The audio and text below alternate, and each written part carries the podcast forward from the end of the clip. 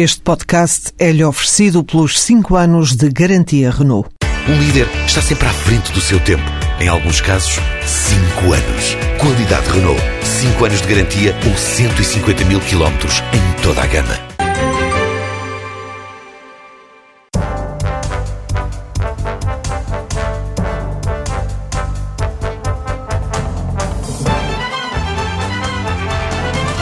Paulo Núncio nasceu em Lisboa há 45 anos, é pai de quatro filhos e especialista em direito fiscal.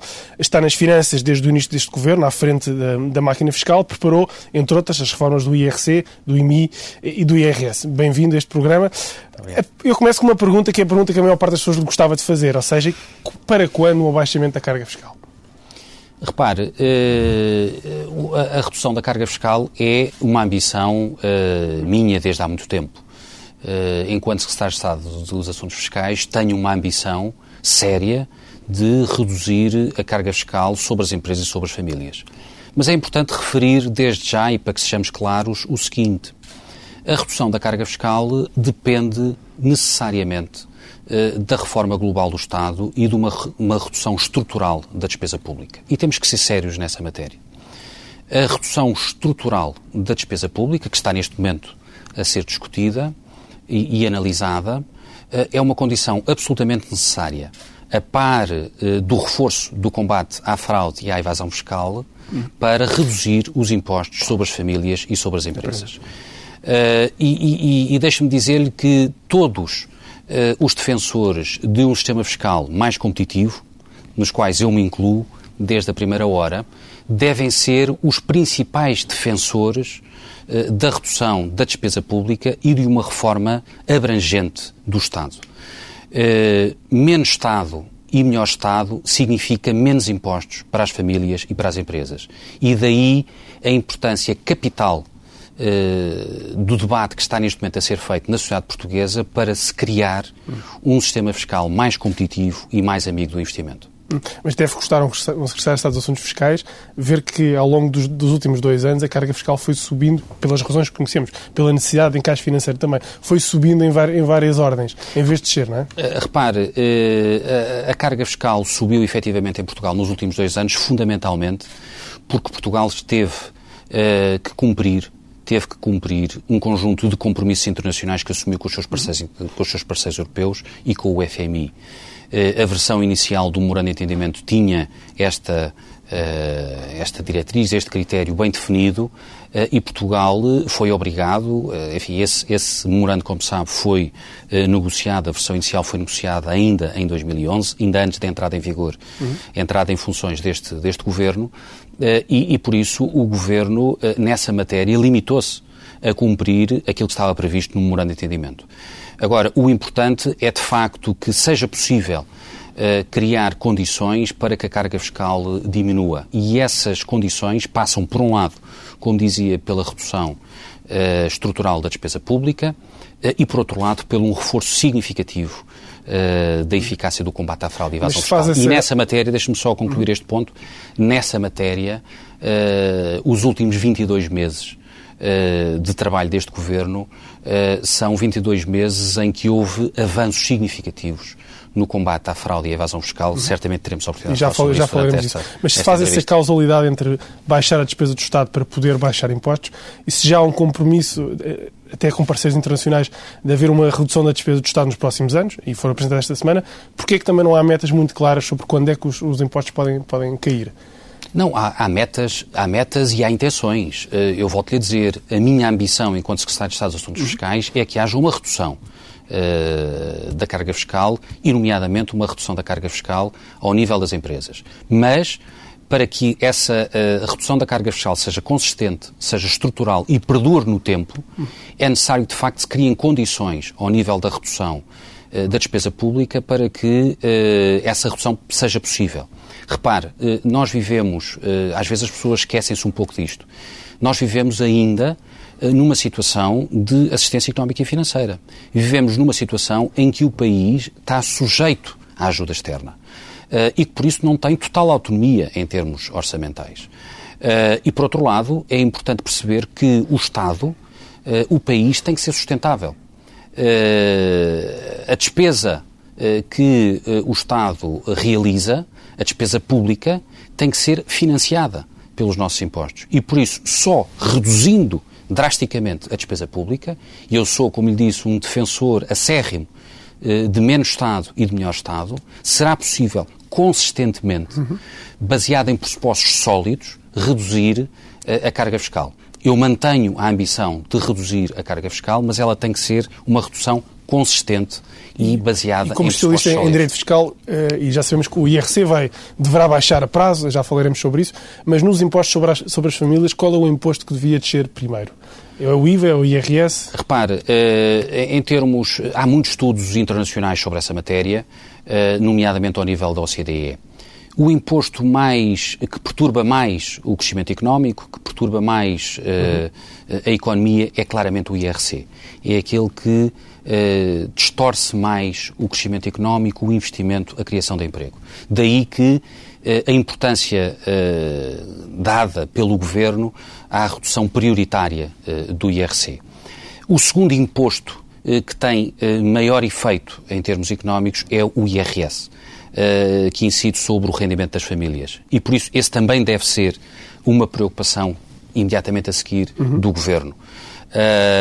E, e, eu sou um defensor nessa matéria, um defensor não só de uma revisão da carga fiscal ao nível do IRS, mas também de conferir um maior pendor à natalidade, uhum. ao fator da natalidade no âmbito do IRS. e nesse sentido entendo que logo que sejam criadas condições do ponto de vista uh, da receita, da, da despesa uh, pública e, e, dos equilíbrios orçamentais, que o IRS deve ser a nossa segunda prioridade. Uhum. Ou seja, o IVA é o que se vai manter mais ou menos para terceiras, para terceiras núpcias, digamos. O IVA é, é um imposto que incide sobre o consumo e, por isso, é um imposto que, para além disso, tem um conjunto de taxas diferentes. Tem a taxa normal, mas tem também a taxa uh, reduzida, a taxa intermédia e a taxa reduzida. Uh, foi possível não obstante, eh, por razões de compromissos internacionais, uhum. termos que ter feito uma revisão, uma reestruturação do IVA, foi possível manter um conjunto de produtos básicos, do cabaz básico de produtos, nomeadamente os produtos alimentares, dentro da taxa reduzida.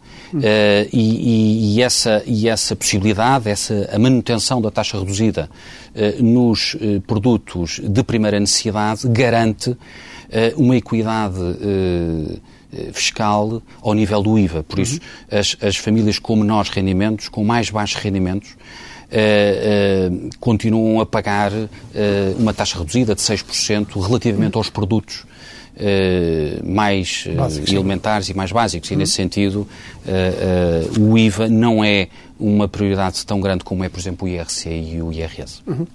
Ao mesmo tempo que estamos a assistir a este, este, ou que assistimos a este aumento da carga fiscal, também assistimos a um aumento muito eh, eh, gradual de eficiência sobre a cobrança fiscal, com ganhos de eficiência a várias, a várias, em várias ordens.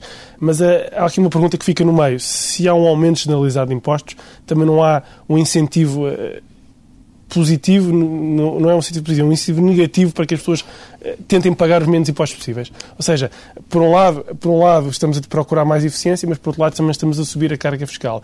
E a reação é, mas eh, estou tão assoberbado de impostos, obviamente que as pessoas têm que cumprir, mas eh, para um secretário de Estado Fiscais percebe que há muita tentação em fugir aos impostos quando é possível, ou não? Uh, repare, uh, são coisas distintas, não é? Uh, como lhe disse, a revisão que fizemos em alguns impostos deriva do compromisso de cumprir com acordos que foram feitos com os nossos parceiros internacionais, na versão inicial do memorando que foi negociado em 2011, antes da entrada em vigor deste governo. A questão do combate à fraude e evasão fiscal tem uma lógica completamente diferente. E deixe-me que lhe diga sobre essa matéria o seguinte. Eh, no período exigente que o país atravessa, eh, é ainda mais relevante que não sejam sempre os mesmos aqueles que pagam os seus impostos e cumprem as suas obrigações a suportar os encargos fiscais. Uh, e, e, e, nesse sentido, o combate à fraude e evasão fiscal, que tem sido desde o princípio um dos vetores essenciais da política fiscal deste Governo e um vetor essencial da minha atuação enquanto Secretário de Estado dos Assuntos Fiscais, pretende exatamente atingir esse objetivo. Ou seja, que eh, haja cada vez mais contribuintes dentro do sistema eh, e que cada vez mais contribuintes eh, cumpram as suas obrigações. Porque se quanto mais contribuintes estiverem dentro do sistema, mais fácil será reduzir a carga fiscal uhum. a prazo. se mais contribuintes pagarem os impostos devidos, será possível que no futuro todos paguem menos. E, nesse sentido, o combate à fraude e evasão fiscal tem uma importância decisiva na política fiscal do Governo. E tem-se assistido, de facto, como dizia, a um conjunto de progressos e desenvolvimentos muito uh, significativos nos últimos 22 meses. Mas eu posso fazer a pergunta ao contrário, que é, sente que há mais portugueses a tentarem fugir aos impostos? Pelo contrário. Uh, sinto, sinto que, e, e são, enfim, os dados que temos, eh, que, através de um conjunto de medidas que foram concretizadas e que estão neste momento no terreno, que o cumprimento voluntário tem aumentado. Uhum.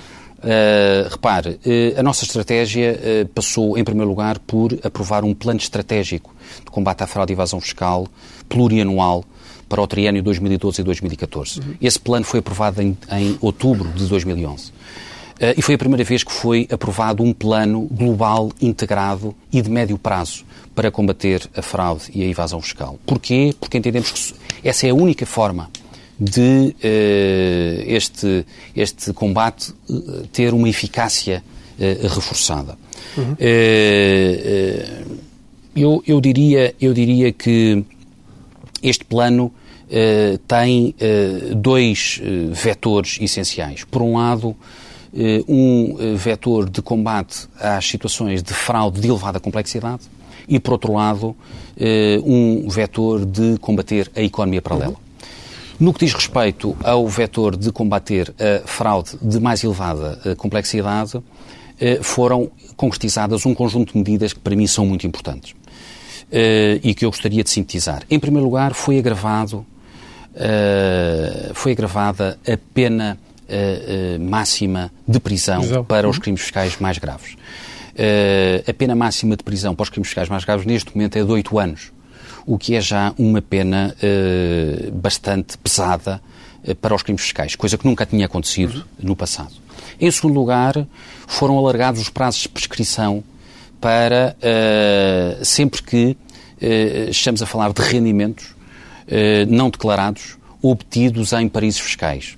Até agora o que acontecia era que, eh, em muitas dessas situações, eh, passando o prazo de cinco anos, eh, esses rendimentos não podiam ser objeto de correção. Ora, uma vez estamos a falar de situações que envolvem, muitas vezes, esquemas de elevada complexidade, que obrigam a muito tempo de investigação, a decisão do Governo foi de alargar o prazo de prescrição uhum. para 15 anos para permitir que se possa fazer essa fiscalização em tempo. E, em terceiro lugar, e muito importante também, foi reforçado uh, os mecanismos e os acordos de troca de informações, não só com países fiscais, mas também com países que têm centros financeiros de natureza global. E, per e permitam uh, referir um em particular. Uh, o acordo de troca de informações que foi feito com a Suíça. Foi um acordo que deu muito trabalho, uh, que uh, obrigou a muitas reuniões e a muitas discussões e muita negociação, mas que foi possível atingir. Pela primeira vez, a administração fiscal portuguesa passa a ter acesso a informação relevante relativamente a contas bancárias na Suíça detidas por cidadãos portugueses. E isto é da maior importância do ponto de vista do combate à fraude. Uh, e foi também possível, dentro deste acordo, estipular que, aos pedidos da administração fiscal portuguesa relativamente a contas de portugueses na Suíça, que as autoridades suíças não possam uh, impedir a transmissão dessa informação invocando o sigilo bancário. Uhum. Não é possível invocar o sigilo bancário para impedir que essa transmissão seja uh, transmitida e, no meu ponto de vista, esse é um, um, passo muito significativo no sentido do combate desse tipo de uh, situações de fraude. No que diz respeito à economia uh, paralela, foram dados também passos muito significativos no combate à economia paralela. Por um lado, a obrigatoriedade de programas de faturação certificados. Uhum. Uh, não existia até agora, passou a existir. Esse é um elemento decisivo para evitar adulteração de elementos uh, relativos a transações. Em segundo lugar, foi uh, estipulado que os bancos passam a estar obrigados a enviar à administração fiscal todos os elementos relativos aos pagamentos de cartões de débito e uhum. cartões de crédito, sem nunca identificar o consumidor final. Isso permitiu desde já, detectar milhares de empresas que declaravam nas suas declarações de IRC menos rendimentos do que aqueles que recebiam somente dos pagamentos que eram feitos com cartões de débito e cartões de crédito. E, em terceiro lugar, foi possível uh, criar uh, e, e, e, e, aprovar a reforma da faturação que entrou em vigor, como sabem, no início deste ano. Esta reforma é uma reforma absolutamente decisiva e muda o paradigma uh, da fiscalização e do combate uh, à economia paralela. Teremos certamente a oportunidade de falar agora, sobre, sobre, sobre a economia paralela, só, só muito rapidamente, dependendo dos estudos, a economia paralela em Portugal andará entre os 20% e os 25%, enfim, conforme a fonte são os seus números também? Uh, repare, há muitos estudos sobre a economia paralela. Uh, e, e, eu eh, não me debruço uh, especificamente sobre os números da economia paralela. Uhum. O que lhe posso dizer é que, uh, seja qual for o número da economia paralela, esse número é certamente superior àquele que, gostaria, que eu gostaria que fosse. e enquanto existir economia paralela, existirá da parte do governo um combate sem tréguas eh, no sentido de a corrigir. Eh, é fundamental que, de facto, todas aquelas empresas e todos aqueles sujeitos eh, passivos e agentes económicos que se habituaram ao longo do tempo a operar no mercado e a não pagar os impostos devidos, que percebam que esse tempo acabou. Uhum. e então... que há uma uh, intenção e uma prática do governo de fazer um combate sem tréguas a esse tipo de situações. Uhum. Vamos então falar de alguns impostos concretos. Vamos começar uh, pelo IVA. A aplicação da taxa normal ao setor da restauração foi uma das medidas que, foi, que deu mais, uh, mais polémica. Queria-lhe fazer uma pergunta para a qual peço uma resposta tão clara quanto, e objetiva quanto lhe for possível. Do ponto de vista da receita fiscal, valeu ou não a pena passar a taxa do IVA na restauração para a taxa normal? Eu agradeço essa, essa pergunta porque me permite eh, esclarecer e clarificar esse ponto em concreto. De facto, eh, a taxa, eh, a alteração da taxa do IVA permitiu um aumento da receita do IVA no setor da restauração durante o ano de 2012 de 109%. A receita essa receita, a receita do IVA da restauração no ano de 2012, ascendeu a 530 milhões de euros. E ultrapassa muito uh, a receita que uh, seria normal resultar uh, da estruturação da taxa. Uhum. o aumento de 109% é muito superior àquele que resultaria exclusivamente da alteração, da alteração da taxa. E isso uh, permite-me uh, uh, referir o seguinte. num momento em que se assiste a uma, uma situação complicada, uma situação difícil do ponto de vista económico, e em que se assiste também a uma retração da, do consumo, o aumento de 109% da, da, da, receita de IVA no setor da restauração apenas tem uma explicação. E qual é? É um reforço da eficácia do combate à fraude e à evasão fiscal. Porque se tal, se tal não fosse possível, se tal não tivesse acontecido, nunca teria sido possível este aumento uh, da uh, receita. Este... E, isto, e, este, e, este, e este elemento é um elemento muito importante. Porque uh, este setor, juntamente com outros setores, é considerado a nível internacional como um dos setores onde existe mais informalidade.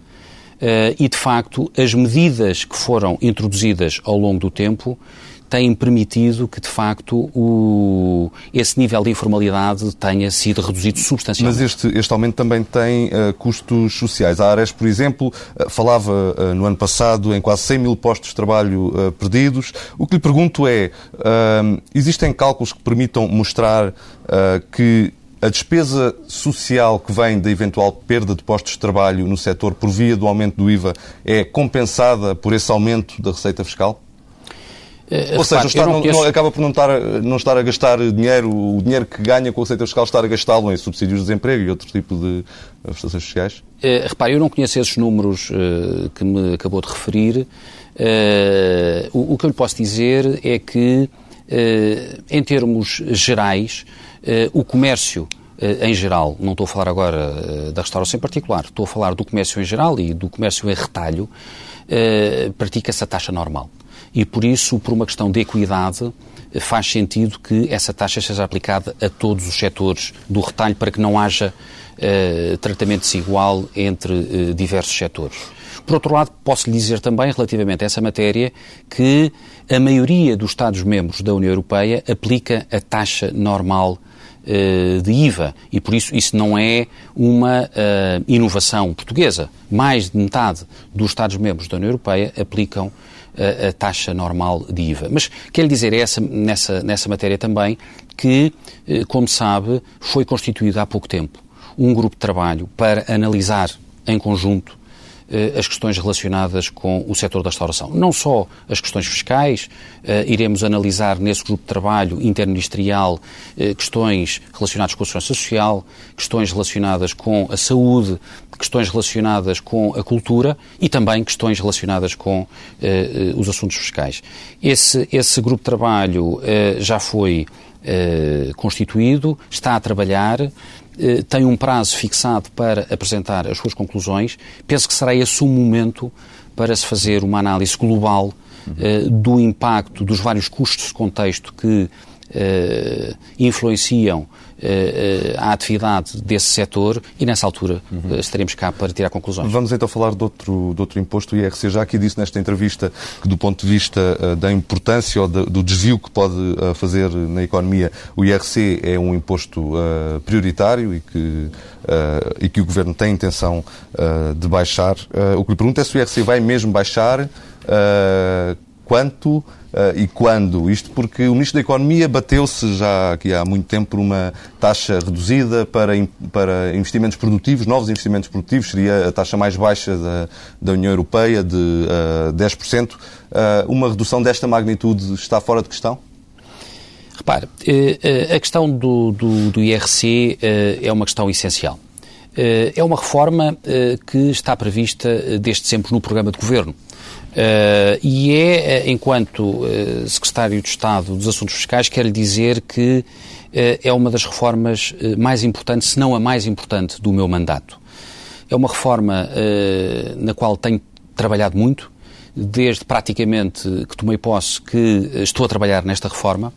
e isso, e, e tenho dedicado muitas horas e muitos estudos a esta reforma.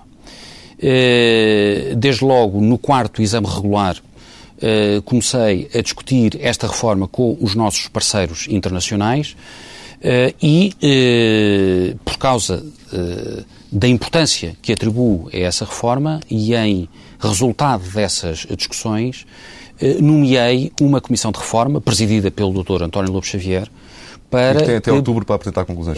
não só até outubro, até 30 de junho eh, para apresentar uma proposta de reforma eh, eh, do IRC. E esta, quero também dizer-lhe o seguinte: esta reforma do IRC será certamente a reforma mais ambiciosa do IRC desde a sua criação. É esta a minha intenção e é esta a minha já, ambição já agora, a enquanto Secretário de Estado A propósito da Comissão e das datas que mencionou, deixe-me perguntar-lhe, dada uh, a situação do país que todos conhecemos e a necessidade que há de investimento e de crescimento, todo este tempo uh, para uh, estudar uma reforma do IRC uh, não acaba por ser tempo demais? Ou seja, o IRC tem, aparentemente, para um leigo, não tem uma estrutura muito complexa. É até mais simples do que o IRS, por exemplo. não é tempo demais para estudar uma reforma do IRC? Não é tempo demais para fazer uma reforma uh, profunda e abrangente que transforme Portugal uh, num país competitivo no século XXI. Uh, o, o IRC, ao contrário do que diz, é um imposto muito complexo. Uh, é um imposto que abrange variadíssimas uh, áreas e que, e por isso digo, uh, que é um imposto fundamental e, e, que a reforma é uma reforma fundamental para reformar estruturalmente o imposto. Mas o objetivo vai ser tornar Portugal um país competitivo a nível de IRC no espaço europeu? O, o objetivo é esse e essa é a minha intenção. Uh, repare, mas, mas essa, só é essa possível... competitividade faz pelo quê? Pela taxa, pelo valor? É que as pessoas que nos estão a ouvir também vão querer algo, mais alguma informação, mais alguns factos. Obviamente que o objetivo é optimizar o IRC, é, é, é reduzir distorções, aumentar a competitividade. A pergunta agora neste ponto é como? Eu sei que não nos pode dizer tudo, mas o que nos puder dizer sobre o que é que está em cima da mesa? Não, eh, eh, eu, eu agradeço a pergunta. Fundamentalmente, isso está bem definido no mandato que eu conferi à Comissão de Reforma por um lado, uma revisão uh, das taxas e das bases, uh, em segundo lugar, uma simplificação uh, do imposto e uma redução das obrigações declarativas dos contribuintes e das empresas em geral, e em terceiro lugar, uma redefinição da política fiscal internacional do Estado português. São estes os três pilares fundamentais da reforma. Como dizia, o objetivo, a minha ambição enquanto Secretário de Estado dos Assuntos Fiscais, é que esta reforma torne Portugal num país fortemente competitivo a nível uh, fiscal, no panorama europeu e no panorama internacional. E para que isso aconteça, é necessário uma reforma profunda e abrangente do IRC. Perguntava-me, uh, só taxas? Não, não é, não pode ser só taxas. Se fossem só, se fosse só uma questão de taxas, não teria sido necessário criar uma comissão de reforma tem, nós temos que ter a coragem de ir para além das taxas e ter a, a ousadia de reformar o imposto. E posso lhe dar alguns exemplos. Nós devemos reformar uh, o regime geral, o regime especial de tributação de grupos, devemos uh, reformar o regime de reporte de prejuízos fiscais, devemos reformar o regime das holdings, dos dividendos, das mais-valias, eh, eh, devemos reformar a política fiscal internacional, como disse, uhum. devemos simplificar o imposto e devemos reduzir obrigações declarativas. E essa reforma já vai estar vertida no orçamento do próximo ano? É a nossa intenção que essa reforma é, é, a nossa intenção que essa reforma possa uh, entrar em vigor no dia 1 de janeiro de 2014. Se será no, na, na Lei do Orçamento uh, de Estado para 2014, será num documento autónomo, isso é uma questão a ver. Mas há um ponto aqui que uh, eu gostava de salientar ainda na reforma do IRC. Eu pretendo que esta reforma, e essa é que é verdadeiramente a intenção desta reforma, que esta reforma incorpore as soluções mais avançadas a nível europeu nas várias áreas que referi. E um imposto é uma realidade complexa, não é só uma questão de taxa. Uh, e uh, a ideia é que, de facto, incorpora as soluções mais avançadas a nível europeu. E depois há um terceiro ponto que, para mim, é decisivo.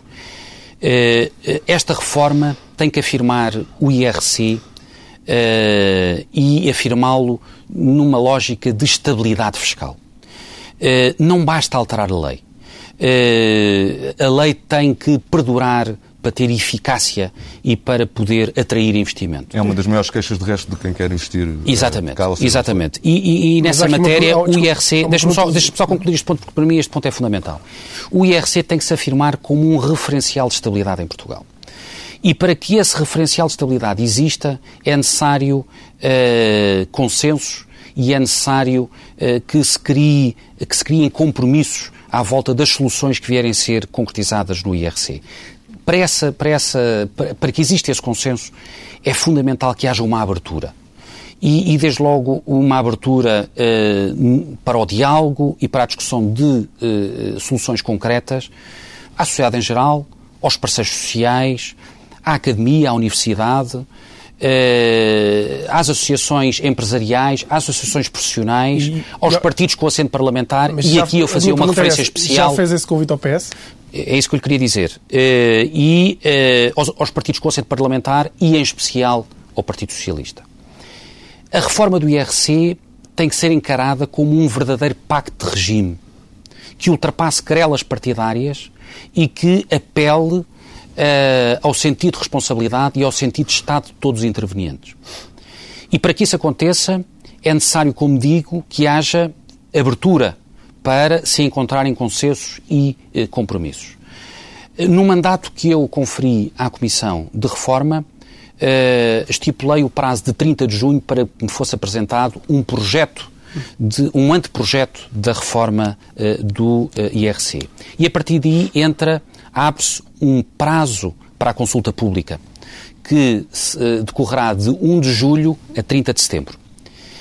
Ora, eh, eu gostaria de, eh, de anunciar aqui que é minha intenção utilizar esse prazo de consulta pública para fazer as pontes com os parceiros sociais, com a, a, universidade, com as associações empresariais e com as associações profissionais e também com os partidos com assento parlamentar e, nomeadamente, com o Partido Socialista, para se encontrarem soluções que permitam dar estabilidade ao IRC. É fundamental que esta reforma seja uma reforma que transforme o IRC num imposto fortemente competitivo no plano europeu, mas que seja uma reforma que perdure para além da legislatura. E isso só é possível. E isso só é possível se de facto houver um consenso dos partidos do arco da governabilidade. Só assim é que o IRC será um fator de estabilidade. E já fez esse convite? Tem havido, eu, eu isso peço desculpa, mas não vou responder diretamente à sua pergunta.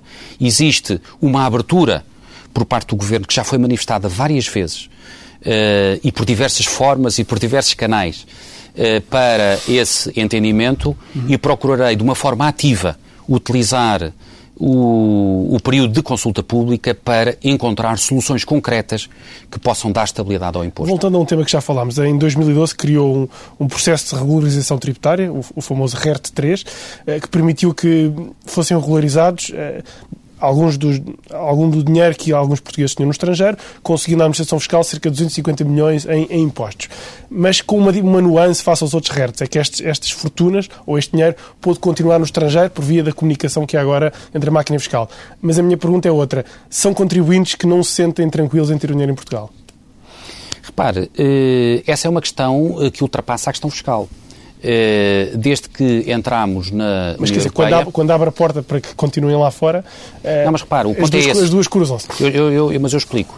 Uh, essa é uma questão que ultrapassa a questão fiscal, porque desde que entramos na União Europeia existe um princípio fundamental que é o princípio da liberdade de circulação de capitais. Uh, em circunstância alguma, os Estados hoje têm a possibilidade de impedir essa mesma circulação de capitais. Uhum. O que uh, é relevante é que os uh, rendimentos uh, que derivam de contas abertas uh, noutros países dentro da Europa sejam comunicados à administração fiscal portuguesa. E daí a importância, e daí a importância dos acordos de troca de informações Uh, e uh, do reforço dessas trocas de informações. Porque é fundamental, é fundamental que, e isso é, é um princípio uh, basilar do nosso sistema fiscal.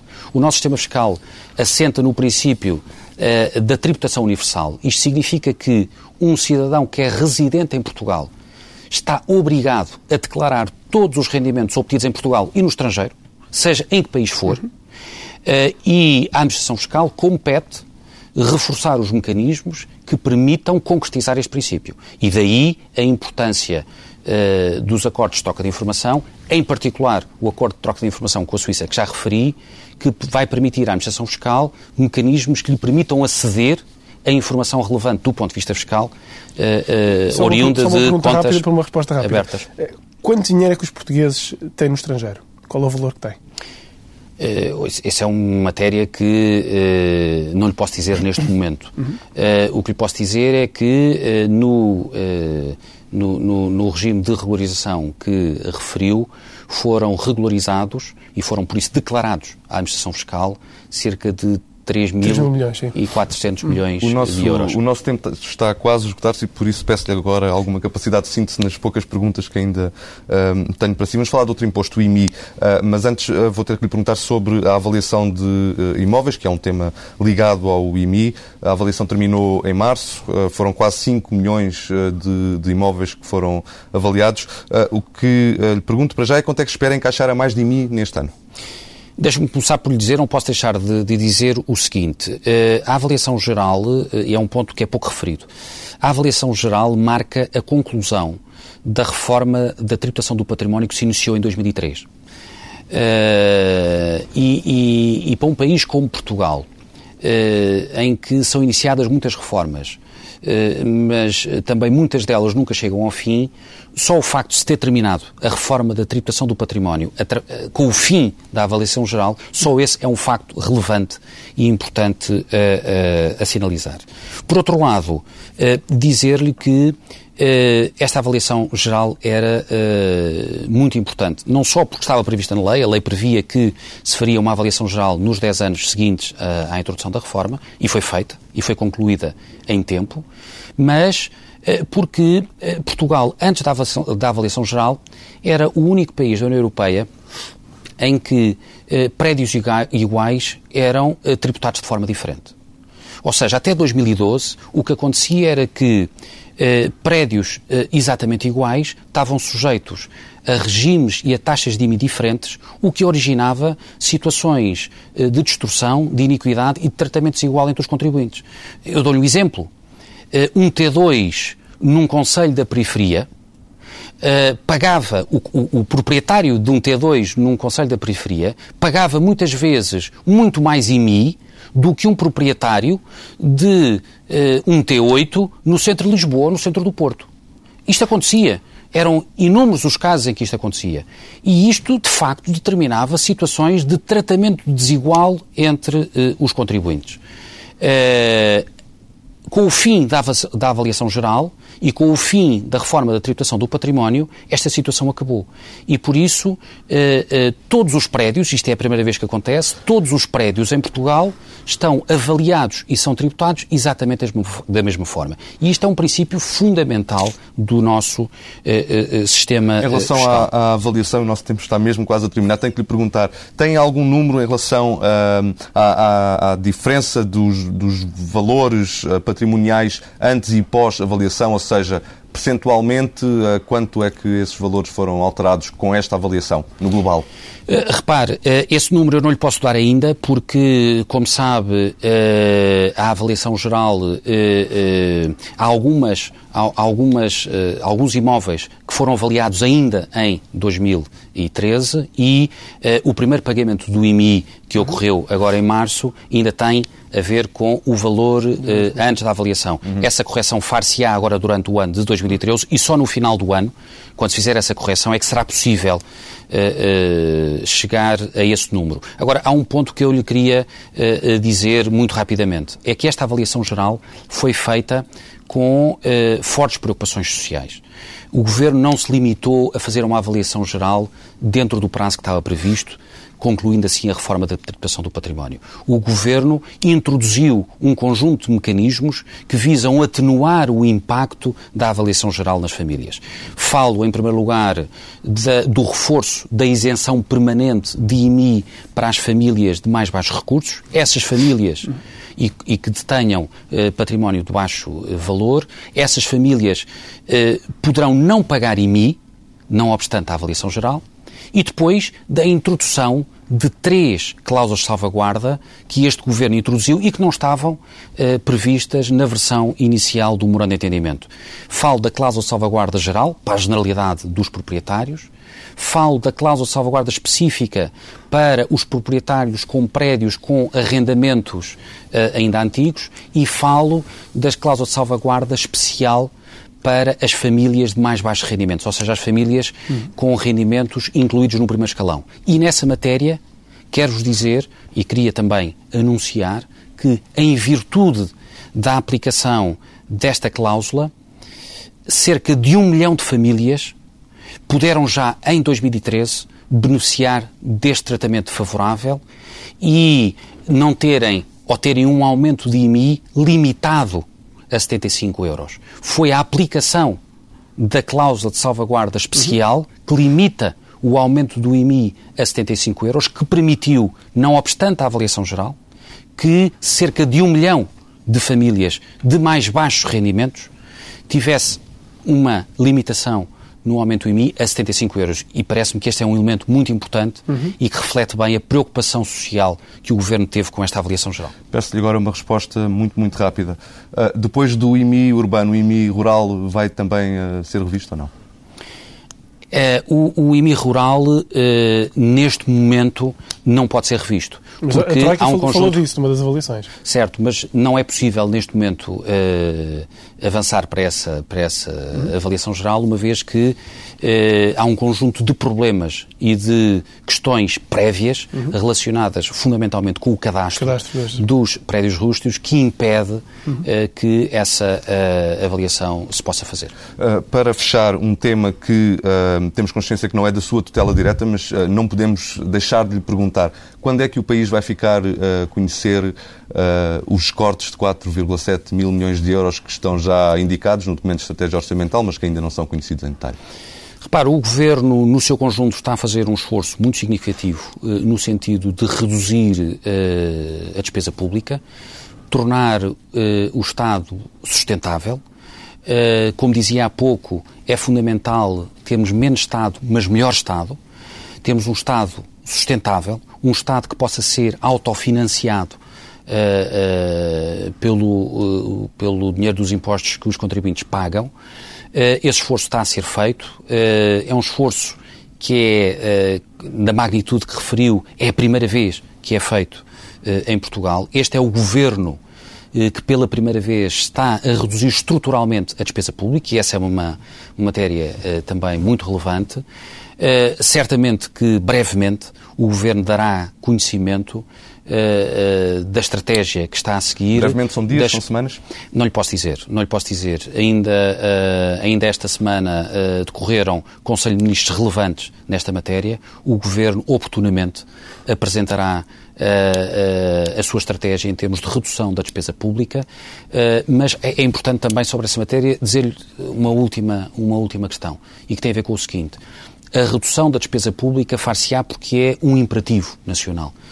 Mas a, a, redução da despesa pública e a reforma do Estado uh, uh, far-se-á uh, no sentido de preservar o Estado Social, no sentido de que o Estado possa continuar a desempenhar funções sociais relevantes, fundamentalmente para uh, as famílias de mais baixos rendimentos.